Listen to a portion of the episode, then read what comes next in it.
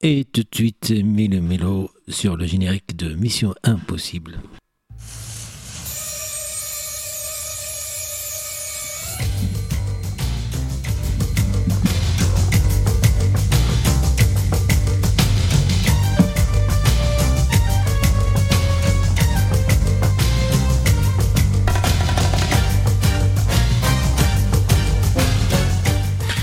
Bonsoir à tous, vous êtes sur RFL 100 et je suis Ethan pour vous présenter une autre édition de Méli-Mélo, euh, l'émission de toutes les cultures qui parle de tout et, de n'importe quoi, mais euh, également qui essaye euh, de faire un petit peu marcher, grésiller les neurones. Enfin, on essaye.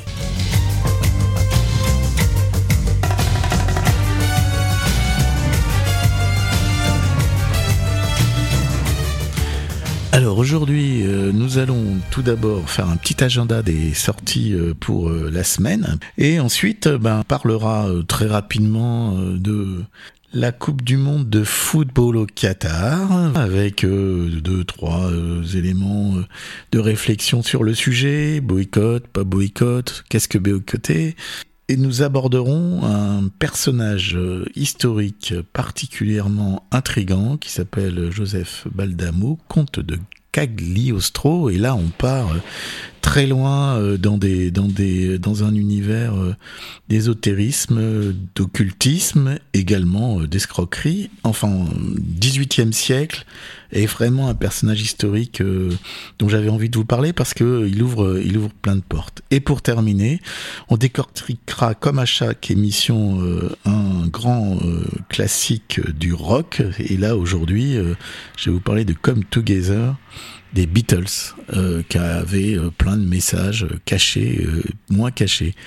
Et pour euh, commencer l'émission, j'avais envie de dire à mon ami Abdel, puisque je, suis en direct avec Virginie et Abdel, qui a hier fait la clôture de son festival Les Corps de Pincé, 21e, 21, est-ce que c'était bien le 21e épisode? Oui, 21e. 21e. Et donc, euh, bah, je voulais lui dédier ce, ce morceau-là parce que je trouve que ça représenterait bien ce que le concert auquel j'ai assisté hier, qui était vraiment excellent, de très bonne qualité, et j'avais envie de, de passer ça euh, pour lui. Spécial dédicace Abdel. Thank you.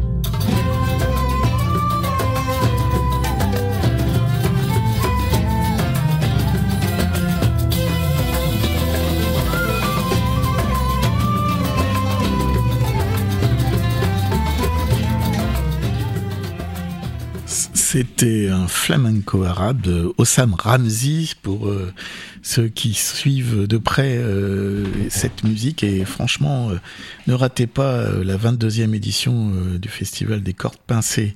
Alors l'agenda de novembre, tout d'abord je vais commencer par un film jeune public qui s'appelle Yuku et la fleur d'Himalaya, une histoire très poétique à la recherche d'une fleur à la lumière éternelle qui a lieu à Luynes euh, donc euh, c'est pour jeune public à 10h30 mercredi, donc euh, pour tous les enfants et une belle une histoire. Ensuite à mercredi toujours à 14h et ben à la Gloriette il y a une chef indépendante qui fait un goûter des petits chefs vous repartez avec trois recettes sucrées à la maison avec ses, gâteaux, euh, des biscuits croissants de lune à la noisette, des crunch cacahuètes, des cookies flocons d'avoine, chocolat blanc et noix de macadamia à partir de 6 ans. Donc voilà, vous pouvez amener vos enfants euh, tranquillement à la gloriette pour cuisiner, puis euh, ça vous fera le petit déjeuner du lendemain. Ensuite, au bateau ivre, le soir, un concert Epheb et Love. Pour moi, je connais pas trop, mais je pense que ça va être euh, super bien. Donc, bateau ivre à partir de 20h30. Euh, c'est de la musique euh, moderne, on va dire. Des, des, alors, je vous lis un petit peu le, la, la, présentation. Donc, euh, EFEB explore des territoires sonores hybrides entre les terres glacées de l'Islande et l'intimité d'un café-concert. Donc, vous voyez, assez large comme définition. Donc, euh, je voulais dire un petit mot sur ce, ce concert euh, au bateau ivre. Ensuite, euh, on passe à vendredi. Alors, vendredi, cette semaine, donc, on sera le 25 novembre. Il y a énormément de choses à, présenter. Tout d'abord, euh, et c'est des amis, donc je suis particulièrement content d'en parler à l'antenne, euh, cette dégustation, cette inattendu poivre et baie du monde. Donc euh, c'est à Terre Exotique à Roche-Corbon. Vous pouvez, pouvez y aller à partir de 18h30 et je suis persuadé, premièrement, ça sera excellent pour vos papilles et puis vous découvrirez plein de choses sur ces poivres. du monde qui viennent en bateau à voile et c'est à souligner parce que euh, bah, je pense qu'il euh, faut aussi euh, avoir quelques exemples concrets et c'est un bel exemple. Ces personnes se battent depuis des, des années, des années pour faire découvrir à la fois des saveurs du monde et puis de avec une vision du monde qui est réellement euh, qui respecte la planète. Voilà.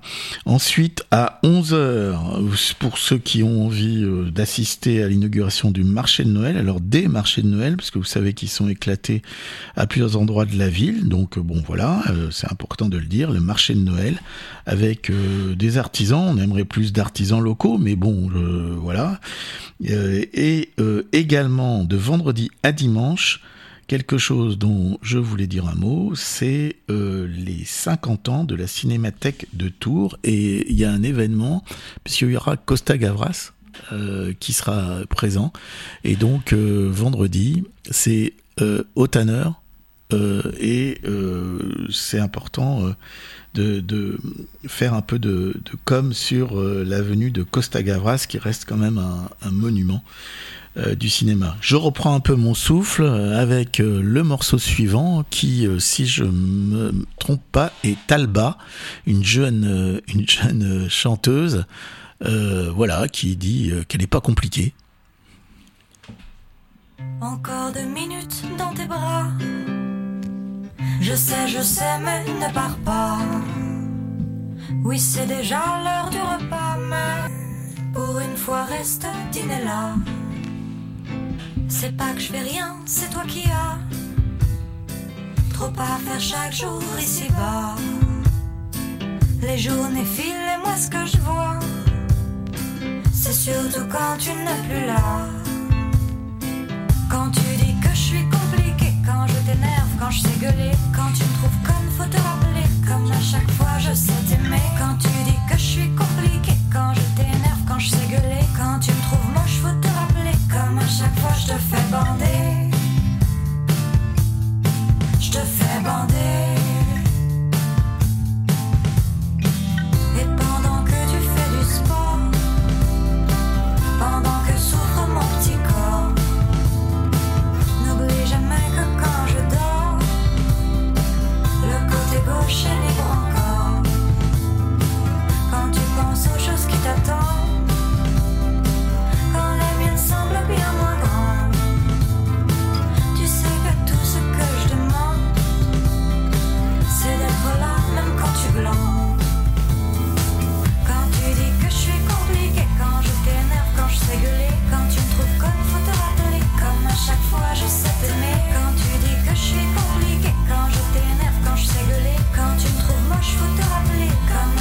je te fais bander.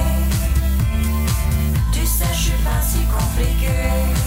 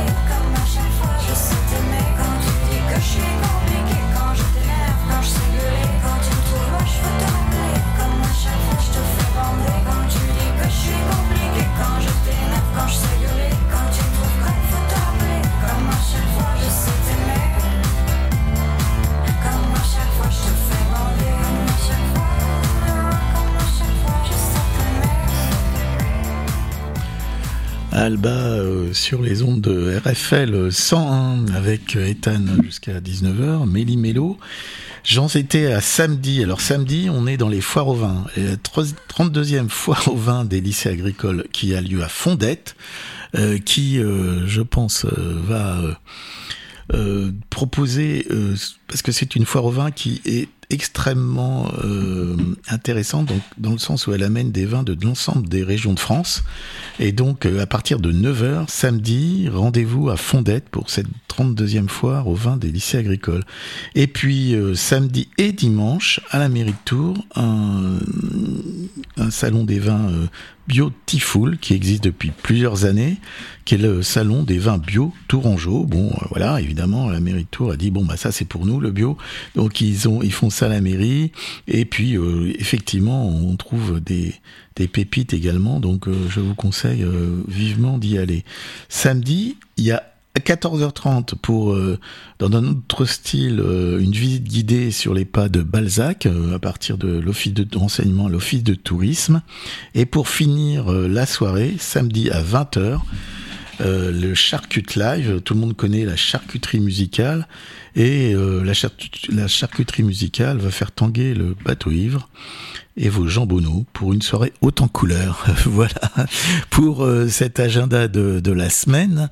Et puis on va euh, maintenant partir sur du blues avec un album qui a été euh, qui a été désigné comme un des meilleurs albums de blues 2022. Rich Edgar Winter et Kemmo pour Lone Star Blues.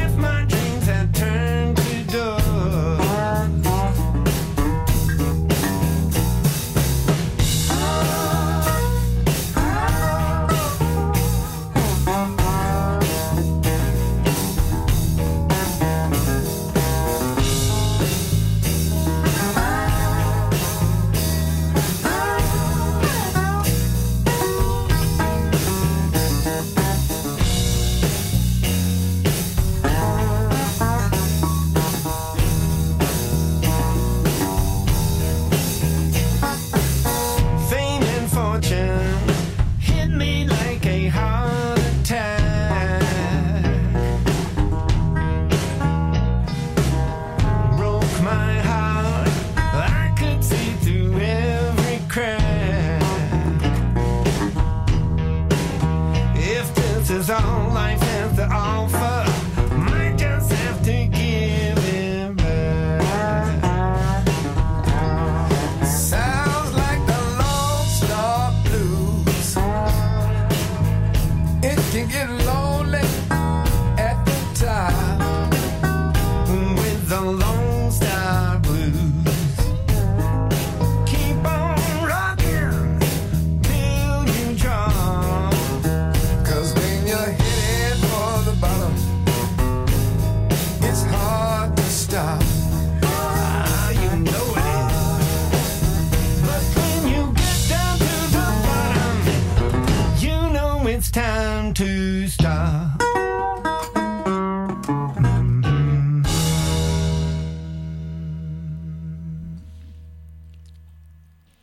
Toujours avec Ethan sur RFL 100. On va maintenant dire, deviser un petit peu, on va dire à l'emporte-pièce sur euh, quelque chose euh, que personne n'a pu. euh, euh, je veux dire, vous pouvez pas échapper à ça. Celui qui sait pas qu'il y a la Coupe du Monde de foot au Qatar, euh, ou bien euh, il habite dans un troglodyte et il n'est pas sorti depuis 2-3 ans, euh, ou bien euh, il était peut-être avec euh, Thomas Pesquet en orbite autour de la Terre, mais enfin, il aime pas le foot. ou il aime pas le foot, mais même si on n'aime pas le foot, on, peut- on sait qu'il y a la Coupe du Monde de foot. Ah mince. Ah, moi je savais pas en fait. Mais oui, mais oui. Alors voilà, je voulais juste essayer de percer un petit peu cette, cette idée de boycott. Comment on boycotte une Coupe du Monde de foot Alors on peut euh, faire dans le déni, comme ça on dit bah, ça n'existe pas ce truc-là, qu'est-ce qui se passe? Ou bien, euh, alors il y en a qui font des trucs un peu plus rigolos, ils vont voir les matchs et puis euh, ils picolent en, entre, en même temps, ils disent bah, c'est mon boycott parce qu'on n'a pas le droit de boire là-bas, alors donc là moi je, bois, je boycotte là. Et, ou bien il y, a- ceux qui disent... euh, eh ben, je vais pas mettre le son, donc je regarde juste les images, mais je, vais, je vais faire mon boycott. Alors, il y a des boycotts euh, qui sont euh, qui sont plus ou moins rigolos. Et moi, je me posais juste une question. Euh, Est-ce que euh, le foot, qui est quand même euh, un langage universel, vous allez dans n'importe quel pays, vous, vous avez, euh, si vous prenez un taxi et que vous avez envie de discuter, vous commencez sur euh, un joueur de foot ou une histoire ou un match ou voilà, c'est certain que la personne va vous répondre, quasiment certain. Et vous engagez, donc c'est un langage un peu universel, le football, c'est un jeu. Il y a, eu un, reportage magnifique qui a été tourné dans l'ensemble des, de- enfin, dans plein de pays du monde euh, sur une finale où on voit des, enfants tibétains, euh, des enfants en Afrique, des enfants en Inde, etc. Tous regarder euh, ce, et quelque part un peu euh, communier là-dessus. Donc le foot, c'est un jeu, c'est un, sport, et quelque part, ça a une valeur un peu universelle. Donc le foot en lui-même, est-ce qu'il est en cause là-dedans par rapport effectivement à la manière dont euh, les choses se sont passées, à savoir des morts alors, le chiffre, enfin, on dit qu'il y a eu trois morts et visiblement il y en a eu des centaines euh, en construisant ces stades. Euh, la manière dont on climatise des stades tellement que les gens ont froid. Et puis euh, l'autre chose, c'est que le Qatar est pas un pays de foot. D'ailleurs, hier, euh, premier match, euh, les gens sont, sont levés à la moitié du match parce que le Qatar est en train de perdre et ils ont quitté le stade, ce qui est bon quelque part un petit peu un petit peu gênant. Donc, est-ce qu'il y a, en gros, la question c'est est-ce qu'il faut jeter le bébé avec l'eau du bain? Est-ce que euh, aujourd'hui on doit systématiquement euh, amalgamer les choses en disant ben euh, rayer en fait d'un revers de main une passion? Parce que la Coupe du Monde de football pour beaucoup de personnes ça représente vraiment un événement. Ça fait partie de, de leur vie de leur culture même. Et là est-ce qu'on est-ce qu'on est-ce qu'on raye ça ou bien on trouve un moyen d'utiliser cet événement pour justement mettre en, en évidence les, manquements euh, à la fois aux droits de l'homme et les manquements peut-être qui existent, enfin pas peut-être, qui existent également en termes de, on va dire, euh, de préservation de la planète ou d'écologique, on va dire, d'écologique dans, la, dans le mot en déterminant de logique écologique. Voilà, ce que je veux dire, la moindre logique voudrait quand même que les choses se passent autrement. Bien que j'ai pu regarder euh, quelques émissions qui disaient qu'il y avait une compensation, mais ça, c'est après, ça va nous emmener dans des les gens qui sont très. Donc voilà, Virginie, Oui, ton avis? Ils ont signé il y a 10 ans, c'est bien ça, avec le Qatar? Bah, ce qui est très bizarre dans cette affaire-là, c'est que ils ont, ils ont, euh, enfin, ce qui est la première fois, ils ont euh, mis euh, comment dire, euh, donner euh, en même temps à la Russie et au Qatar euh, les organisations des Coupes du Monde. En fait, il y a eu désignation de deux pays euh, à la même session, ce qui est très très très bizarre, parce que euh, normalement on désigne chaque fois euh, avec un peu de délai euh, les pays organisateurs, et là ils ont désigné les deux les deux pays en même temps, ce qui est bon, ce qui pose un peu question. L'idée, je crois, euh, à l'époque, était de justement de donner une Coupe du Monde à la Russie une autre aux États-Unis, de manière à pouvoir euh, justement montrer l'université du foot en disant, bah, et la Russie, les États-Unis. Donc là, visiblement, c'est pas passé comme euh, ils avaient un peu prévu, et euh, c'est le Qatar qui a eu effectivement, il y a plus de dix ans, cette, cette- l'organisation de cette Coupe du Monde, avec l'idée aussi que le monde arabe était était concerné et n'avait jamais eu de Coupe du Monde. Il y avait aussi ça. Puis, puis il y a l'autre chose que, que j'avais envie de dire, euh, voilà, comme ça, c'est qu'on juge aussi avec nos critères à nous. Hein. Oui, moi j'ai envie de dire aussi que euh, euh, on va accueillir aussi les Jeux Olympiques en France bientôt. Et que pendant que pendant qu'il y aura tous les tous les gens pour s'occuper de la euh, ben euh, de de de De quoi, de l'ordre Oui. de l'ordre La sécurité. de la sécurité j'aime pas ce mot alors j'aime pas ce mot alors il sort pas de ma bouche c'est un truc de dingue Ouais. Sachant quand même qu'au Qatar, on a envoyé visiblement euh, des entreprises françaises pour suppléer en termes de sécurité euh, plus de Alors, 17 000 agents. on n'en a pas assez ou on en a assez ou on en a trop, je comprends pas parce que tout, tous les concerts sont annulés pendant en France pendant le pendant les pendant les JO 2024, c'est bien ça, ça reste un projet. Oui, ça reste un projet, mais on en entend beaucoup parler. Alors moi qui m'intéresse absolument pas au foot, hein, excusez-moi. Oui, t'as le droit. hein. Non, c'est pas que je m'intéresse pas. Obligatoirement, on s'intéresse parce que, ma... enfin, je dis heureusement. Et malheureusement, parce que je trouve que ça prend trop de place, ça m'énerve. Ça prend trop de fric et ça prend trop de place. Et le sport prend trop de place et trop de fric. Et, on en oublie euh, le reste. D'accord. Et moi, ça me, moi, ça me chagrine. Voilà. C'était juste une petite parenthèse, alors que je sais très bien que le sport c'est important, mais il y a tellement de choses aussi importantes Non, non, que, que le sport que je trouve que c'est bien dommage qu'il n'y ait que ça de mise en lumière dans, dans tous les médias et que le- tout l'argent du monde passe par là et aussi bien euh, avec tout ce qui se passe autour. On sait très très bien qu'il y a aussi euh, euh, des, des arnaques de partout avec des prostituées, des machins. Enfin bon, je dis les choses comme ça vient, mais c'est vrai, le fric engendre des choses un peu malsaines. D'accord. La petite tête que m'a fait euh, Ethan pendant que je disais ça, Non, non, non, je vous ne l'avez pas que vu, je mais elle est très très très rigolote. Non, non, je suis non, étonné mais que tu partes. euh, Tu, m'as sur- donné la parole et Vas-y, vas-y. fallait pas. Mais si, oh, bah, si, bien sûr. non, non, non, je dis ça entre autres. Et, et c'était quoi ta question exactement? Je me rappelle plus. Est-ce qu'il faut jeter euh, le bébé avec l'eau du bain? Est-ce que aujourd'hui, ma question, Ça dépend si c'est nager ou pas. est-ce que, est-ce que, bah non, si tu le jettes là, c'est-à-dire que ma question, c'est de dire, est-ce qu'on amalgame pas tout sans arrêt et que on, on oublie de chercher, euh, Bah disons, le- le- l'essence des choses en englobant tout, en disant, bah voilà, le- comme tu, bah, après, toi, t'aimes pas le foot, mais, mais C'est pas que j'aime pas le foot. mais ce que est-ce j'aime que- pas, c'est ce qu'il y a autour. Est-ce qu'il n'y a pas euh, une différence entre le football, les joueurs de, enfin ceux qui aiment le football, le football lui-même, et puis tout ce qui se passe autour, qui aujourd'hui, bon, euh, en fait, ça fait qu'un et Coupe du Monde au Qatar, Berk, beau, beau, pas beau, pas beau, pas beau.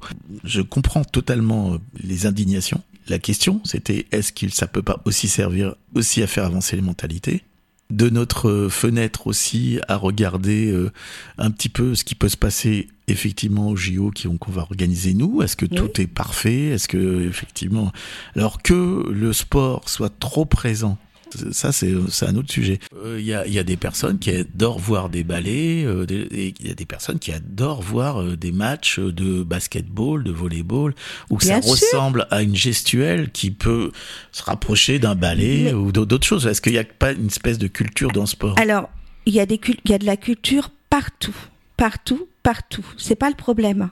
Le problème, c'est que on n'en fait pas de la culture. Non, c'est vrai. C'est d'ailleurs là-dessus qu'on va conclure ce petit intermède. Est-ce qu'on doit pas peut-être aujourd'hui arrêter de jeter le bébé avec les l'eau du bain? Faut garder l'essentiel et regarder ce qui va pas autour. Et je vais finir ce petit intermède sportif. On peut danser Eh ben, et on peut même euh, jouer à autre chose, à faire un petit jeu Pas et en mal, même temps, euh, on peut de- tout faire. hein. Est-ce qu'on peut parler de musique de stade de Lenoiseur, qui Ah, est complètement. un jeune chanteur? C'est très drôle. Écoutez les paroles.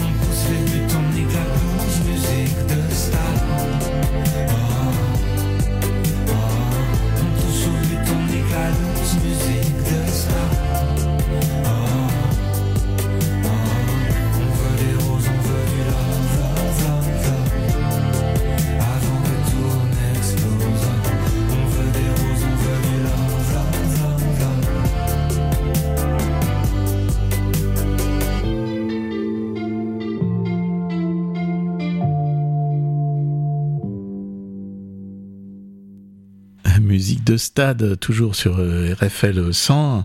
Alors, il y a Camélie Mello, où on peut parler euh, de la Coupe du Monde de football au Qatar, et ensuite aborder euh, un domaine totalement différent, et où beaucoup d'ouvrages et beaucoup de livres, puisque d'habitude je vous présente un livre, mais là, il y en a beaucoup qui ont été écrits sur un personnage du XVIIIe siècle qui s'appelle Giuseppe Balsamo, et qui est plus connu sous le nom de comte de Cagliostro.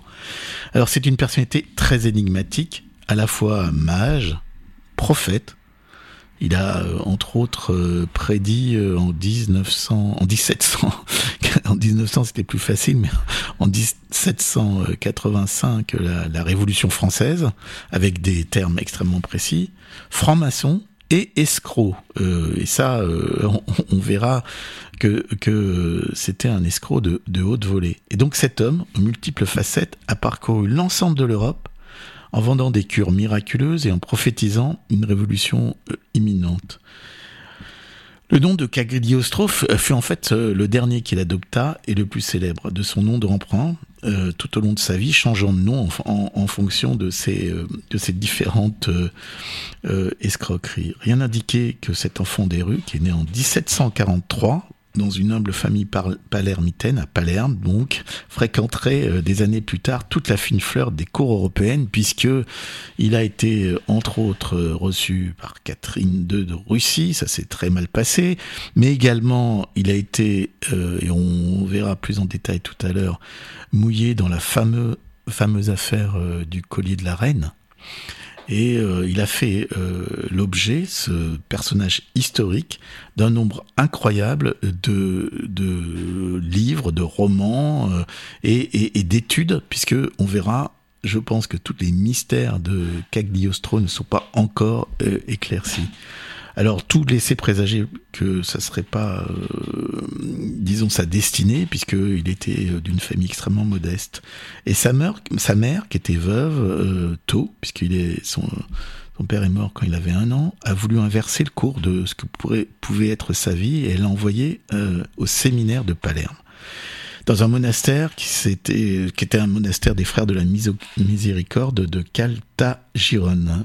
Dans les deux cas, euh, le jeune Balsamo, donc à l'époque, fit preuve de ses talents précoces puisqu'il s'enfuit du premier et se fit renvoyer du second en raison de son comportement licencieux, non sans avoir au préalable volé les secrets bien gardés du livre des remèdes conservé à la pharmacie du monastère. Et c'est là qu'on rentre un peu dans, dans un domaine, puisque ce fameux livre conservé à la pharmacie du monastère, visiblement euh, regorgé de, recettes qui ensuite euh, été très utiles, puisqu'il a réellement été euh, guérisseur euh, et guérisseur des plus pauvres. C'est aussi ça qui fait que ce personnage est, est à la fois un escroc, un bienfaiteur, et puis également un, occultiste qui, je vous le dis, encore interroge.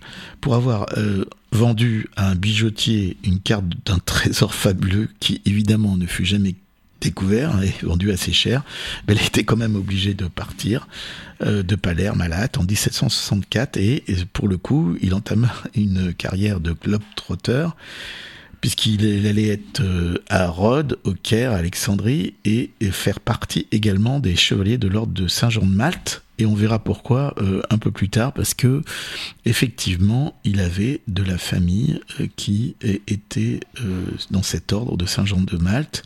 Et pour pour les personnes hein, qui suivent un peu tout toute cette euh, littérature autour de Malte et des chevaliers de Malte, savent que euh, il y a également euh, beaucoup de on va dire de mystères qui entourent euh, tout ça. Il y a il était considéré comme un grand médecin et grâce d'après euh, des nombreuses, euh, enfin, de- en tout cas, d'a- d'après cette biographie, puisqu'on verra que les sources des biographies euh, font de Cagliostro euh, un homme qui est soit admiré, soit honni, et entre autres, il a terminé avec l'Inquisition, et c'est souvent le procès qui lui fut fait à ce moment-là euh, qui fait euh, source pour un certain nombre de gens, donc effectivement qui n'était pas euh, favorable. Et donc grâce à ces remèdes, on dit qu'il a eu une carrière de grand médecin. Alors au milieu des années 1760, Balsamo s'établit à Rome, où il ne tarde pas de faire montre de sa rouerie. Peu après, il s'est marié avec une femme qu'il a suivie toute sa vie, Lorenza Feliciani, qui prend alors le nom de Serafina Balsamo.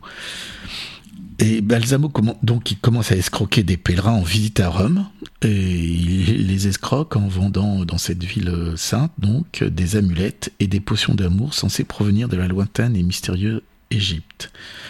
Et également, on le verra, il a vendu tout au long de sa vie un élixir de longue vie euh, à prix d'or qui euh, visiblement satisfaisait ses clients.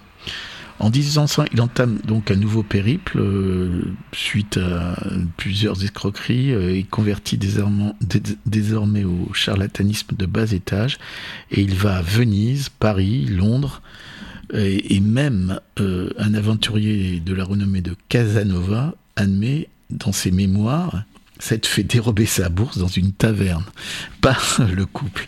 C'est quand même, c'est quand même assez, assez, assez drôle. Il devait euh, de nouveau euh, donc rencontrer d'ailleurs Casanova devait rencontrer à nouveau ce couple euh, dans les quelques années plus tard à, à Venise.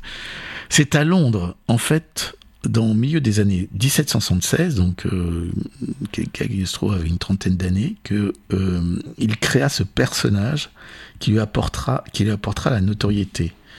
D'ailleurs, il s'est fait appeler, alors, dans le cours de sa carrière euh, euh, d'escroc, il s'est fait appeler Tichio, Erat, Fenice, Pellegrini, tout ça, c'est des, noms qui lui, qui lui étaient euh, attribués.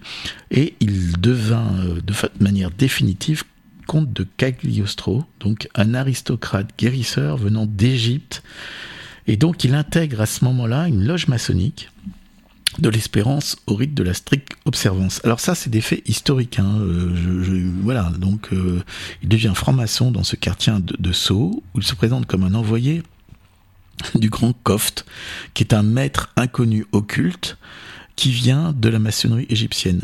Et il écrira un rite de maçonnerie égyptienne qui peut pas être emprunté euh, à d'autres puisque il y a réellement euh, par rapport à, tout ça une euh, on va dire une confrérie qui a bâti les pyramides et euh, sur lequel visiblement avec lesquels il a eu des enfin les mystères qui étaient autour de cette confrérie lui sont parvenus. Cagliostro charme tout le monde avec ses tours de magie et ses préparations thérapeutiques, et donc il parvient même à élaborer un élixir de jeunesse qui ravit tous ceux qui, ont les moyens de l'acheter.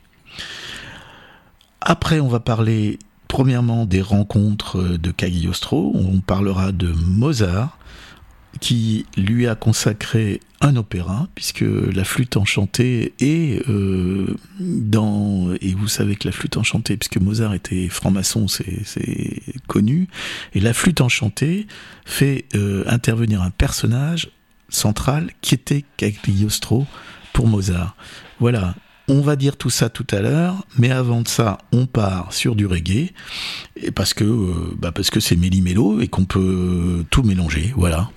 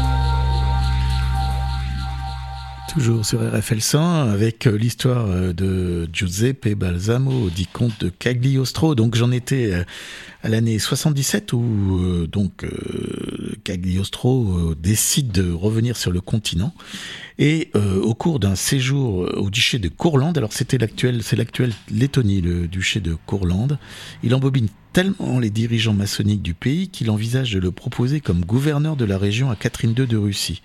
Donc euh, Cagliostro repousse euh, cette proposition, mais n'hésite pas à se rendre à la cour de Saint-Pétersbourg pour exploiter sa renommée. Et il tente de conquérir la tsarine, mais lorsque l'intelligence, l'intelligente Catherine s'aperçoit que son influençable, que son influençable fils aîné et héritier, euh, le grand-duc Paul, est fasciné par le mysticisme égyptien de Cagliostro, elle accorde alors du crédit à une rumeur fausse qui faisait du mage un espion du roi Frédéric et elle l'expulse immédiatement. Alors il s'installe euh, à Strasbourg, suite à, à cette euh, déconvenue. Il va y rester trois ans à Strasbourg et on peut toujours visiter la maison de Cagliostro euh, dans cette ville. Et là, euh, il soigne et nourrit gratuitement de nombreux pauvres, se faisant ainsi une réputation. Quand c'est intéressant parce qu'il les guérit vraiment, c'est-à-dire qu'il avait un réel euh, savoir de guérisseur. Il reçoit également des patients fortunés, comme la femme du banquier euh, sarrasin, sujette à des fièvres inconnues, et sa guérison redonne à Cagliostro un crédit auprès des banques et lui ouvre les portes de la presse parisienne. L'histoire parvient aux oreilles du cardinal de Rohan, proche de la cour et qui se laisse séduire et souffrant, souffrant d'asthme et d'avarice.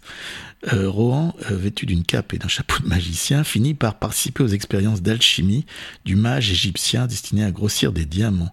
Voilà, bon, peut-être encore un petit peu de l'escroquerie, sachant quand même que euh, avait guéri réellement des personnes. Alors d'ailleurs, le, le, enfin, des biographes un peu plus euh, favorables à Cagliostro disent que c'est toujours à peu près le même euh, schéma avec lui, c'est-à-dire qu'il arrive dans des villes, il euh, fait usage de son talent de guérisseur auprès des pauvres gratuitement et l'ensemble des médecins notables, etc., qui vivaient de ça, en prennent ombrage et souvent donc intriguent pour euh, qu'ils partent. Voilà, c'est aussi une lecture euh, qu'on peut avoir de, cet homme qui a euh, donc clairement euh, eu à cette époque-là, au XVIIIe siècle, un savoir de, guérisseur. On en parlera parce que c'est intéressant aussi. Donc Carisso donc bénéficie de cette confiance de Rohan qui durant trois longues années euh, va, va s'occuper euh, de lui. Et le 16 juin 1784, des bijoutiers racontent que Rohan a utilisé le nom de la reine Marie-Antoinette pour acheter, sans le payer, un collier de diamants d'une très grande valeur. Et Rohan et Cagliostro sont emprisonnés à la Bastille et jugés par le Parlement euh, de Paris. Pourquoi Cagliostro s'est mêlé à tout ça? Parce qu'en fait, Rohan avait été abusé puisqu'on lui avait dit que euh, la reine euh, Marie-Antoinette voulait absolument ce collier, ce qui était complètement faux. Donc, il va euh, donc prendre possession sans le payer de ce collier et du coup se retrouver en Bastillé. Donc, il y a eu un long procès. Donc ce fameux d'ailleurs collier de la reine, hein, puisque Alexandre Dumas a, popularisé cette histoire euh, en la romançant, en la romançant, puisque c'est vraiment une, escroquerie euh, assez, assez claire. Il détient une quantité de fausses lettres prétendument écrites par Marie-Antoinette, dont il est persuadé d'être aimé, alors qu'il a été trompé par une simple personne. On ne saura plus rien des diamants, évidemment, qui ont disparu. Quant à Cagliostro et Rohan, ils seront disculpés par un parlement.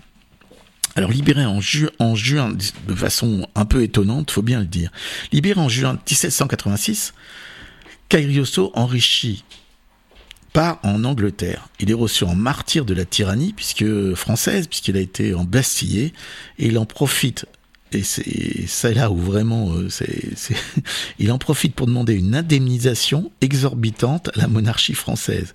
Et il publie la lettre du comte de Cagliostro au peuple français, dans laquelle il décrit les traitements vexato- vexatoires subis à la Bastille et prédit qu'à son retour, celle-ci serait devenue un lieu de promenade. Il exhorte également le Parlement à conquérir des États généraux et œuvrer en vue de la Révolution. En accroissant la popularité de Cagliostro au sein de la franc-maçonnerie en particulier, cette lettre est une arme à double tranchant car elle le rapproche de tous les conspirateurs des, deux côtés de la Manche. Et euh, les monarchies françaises et anglaises sont alertées et financent une campagne destinée à discréditer euh, ce, ce qui était vu comme ce mage et ce prophète. Des écrivains comme Casanova, justement, dévoilent à un moment sa véritable identité, les innombrables escroqueries dont il s'est rendu coupable dans toute l'Europe. Balsamo, comte de Cagliostro, nie en bloc, mais déshonoré et appauvri, il doit s'exiler en Suisse, puis finalement convaincu par Serafina à Rome, où il arrive le 27 mai 1789. Ensuite, bah, les faits euh, vont être euh, une euh, inquisition à Rome qui se, comment dire arrive à puisque en fait ce qui a, inquiété beaucoup euh, la curie pontificale c'est que les faits qu'il avait euh, prophétisés donc euh, la révolution française sont arrivés et du coup ils ont été effrayés et ils ont ordonné qu'il soit arrêté immédiatement, coupable d'hérésie et condamné à ne parler ni à voir ni être vu de personne, à ne plus parler à personne, à ne plus être vu. Ils ont complètement euh, fait disparaître euh, le comte de Cagliostro. Et le 20 avril 1791 est transféré à la prison pontificale de San-Le-Haut, où il va mourir quatre ans plus tard, en 1795.